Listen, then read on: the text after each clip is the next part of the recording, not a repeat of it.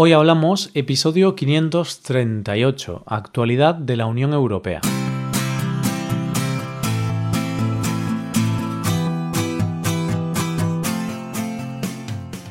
Bienvenido a Hoy Hablamos, el podcast para aprender español cada día. Ya lo sabes, publicamos nuestro podcast de lunes a viernes.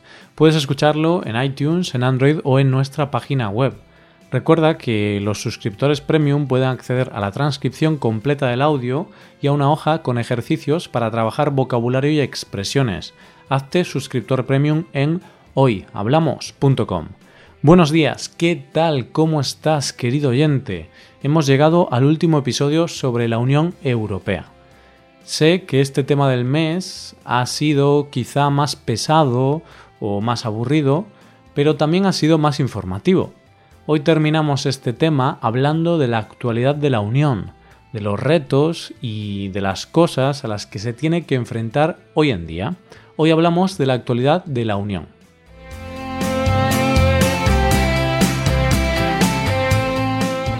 Estas semanas hemos aprendido bastante sobre la Unión Europea y también hemos practicado mucho vocabulario útil sobre política y economía.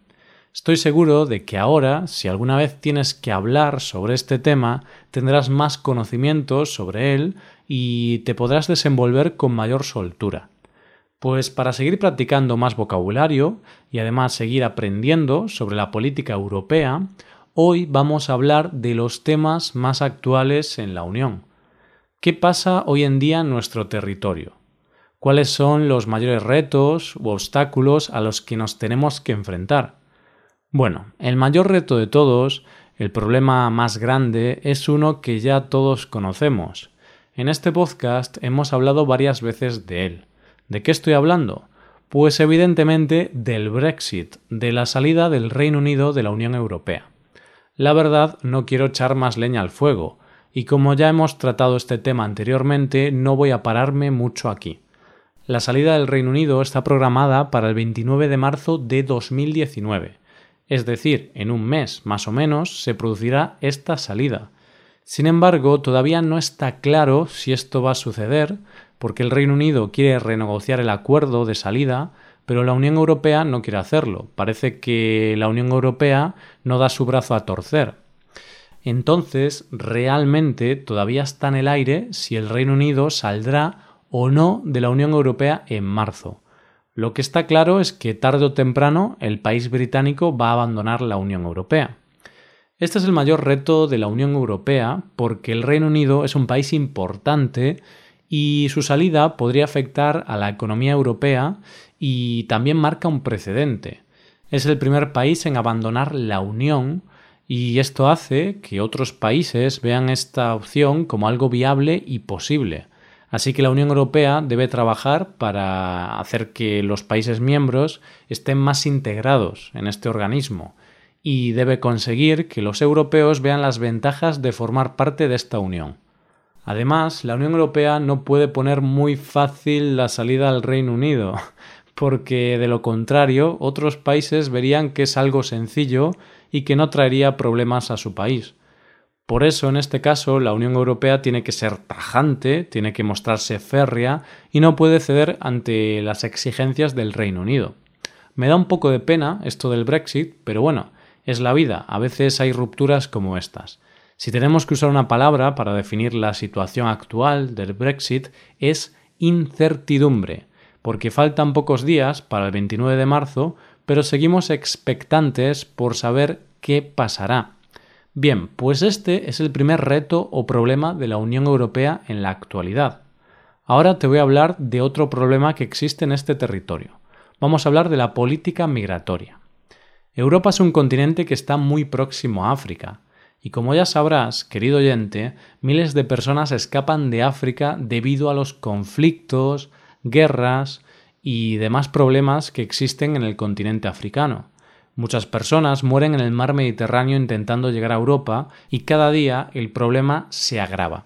Por eso la Unión tiene que desarrollar una política de actuación común ante este problema. Ahora el debate es qué tipo de política adoptar. Claro, porque ante la inmigración irregular hay diferentes posturas. Algunas personas opinan que deberíamos ser más flexibles y dejar venir a los inmigrantes a trabajar y vivir aquí, mientras que otras personas apuestan por una política más estricta, permitiendo solo entrar a los inmigrantes que ya tengan un trabajo y permitiéndoles vivir aquí, pero bajo condiciones más estrictas. De cualquier forma, yo creo que lo importante es que no mueran más personas en el mar intentando entrar en nuestro continente. Yo creo que todos estamos de acuerdo con esto. Otro tema importante de la actualidad son las elecciones europeas que se celebrarán en mayo. En estos años estamos viviendo un clima político con mucha crispación y también ha crecido el apoyo a los partidos políticos antieuropeístas. Ante eso, la Unión Europea tiene que trabajar para que los ciudadanos se sientan más europeos y vean las ventajas de vivir bajo este sistema. Estas elecciones europeas serán cruciales para conocer el futuro de la Unión. Es uno de los momentos más cruciales de las últimas décadas, posiblemente. Y si hablamos de actualidad, tenemos que hablar del cambio climático. Este es un problema que preocupa a casi todos los países del mundo y en la Unión Europea también es un tema importante. Para luchar contra el cambio climático existe una política común que tienen que seguir todos los países miembros, que se centra en fomentar las energías renovables y reducir la contaminación. Esas son las dos principales líneas de actuación de la Unión Europea. Por ejemplo, se están aprobando leyes para favorecer la venta y el desarrollo de los coches eléctricos y en las décadas futuras, quizá en el 2040 o en el 2050, los coches de gasolina y diésel desaparecerán. También otras medidas, como la prohibición de los productos desechables de plástico a partir de 2021, se centran en luchar contra la destrucción del planeta. Y hablamos ahora del comercio. He comentado en episodios pasados que una de las principales ventajas es el poder de la Unión Europea como bloque comercial y económico común, pues puede negociar con otros países de manera conjunta. Pues hoy en día tenemos un mercado internacional con algunas guerras comerciales, como entre Estados Unidos y China. La Unión Europea trabaja para defender los intereses de sus países miembros y por eso recientemente ha llegado a acuerdos comerciales con Japón y con Canadá. También, si algún país fuera de la Unión intenta poner aranceles a los productos europeos, pues la Unión Europea actúa en consecuencia. Por ejemplo, Estados Unidos está pensando en poner aranceles a los coches europeos. En unos meses sabremos si los ponen o no. Pues bien, ante esto, si Estados Unidos decide poner esos aranceles, la Unión Europea responderá con la misma moneda y pondrá aranceles a productos estadounidenses. Este es un ejemplo de cómo la Unión Europea tiene que defender los intereses de las empresas y de los fabricantes europeos para que nuestra región prospere. Y ya estamos cerca del final. Ahora quiero hablarte de la situación económica de nuestra región. Aunque los últimos años han sido muy buenos para la economía europea y estamos creciendo, lo cierto es que muchos expertos vaticinan una nueva crisis.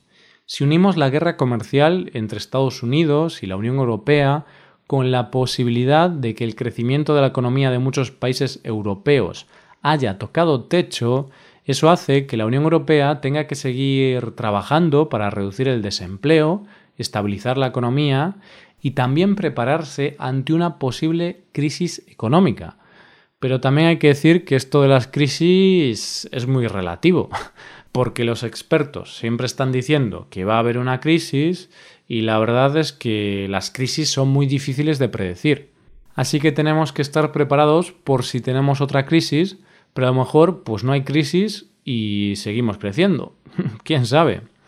Y ya ahora sí que acabo contándote que la Unión Europea también quiere derribar barreras en Internet para que todos los ciudadanos europeos disfruten de los servicios en Internet de manera global sin importar el país donde vivas. Una de las cosas que ha hecho para favorecer esto ha sido la eliminación del roaming. Es decir, ahora podemos usar nuestro móvil en cualquier país europeo y no pagamos costes adicionales. Parece una tontería, pero cuando vas de viaje y quieres consultar algo en Internet o usar el GPS, pues es súper útil.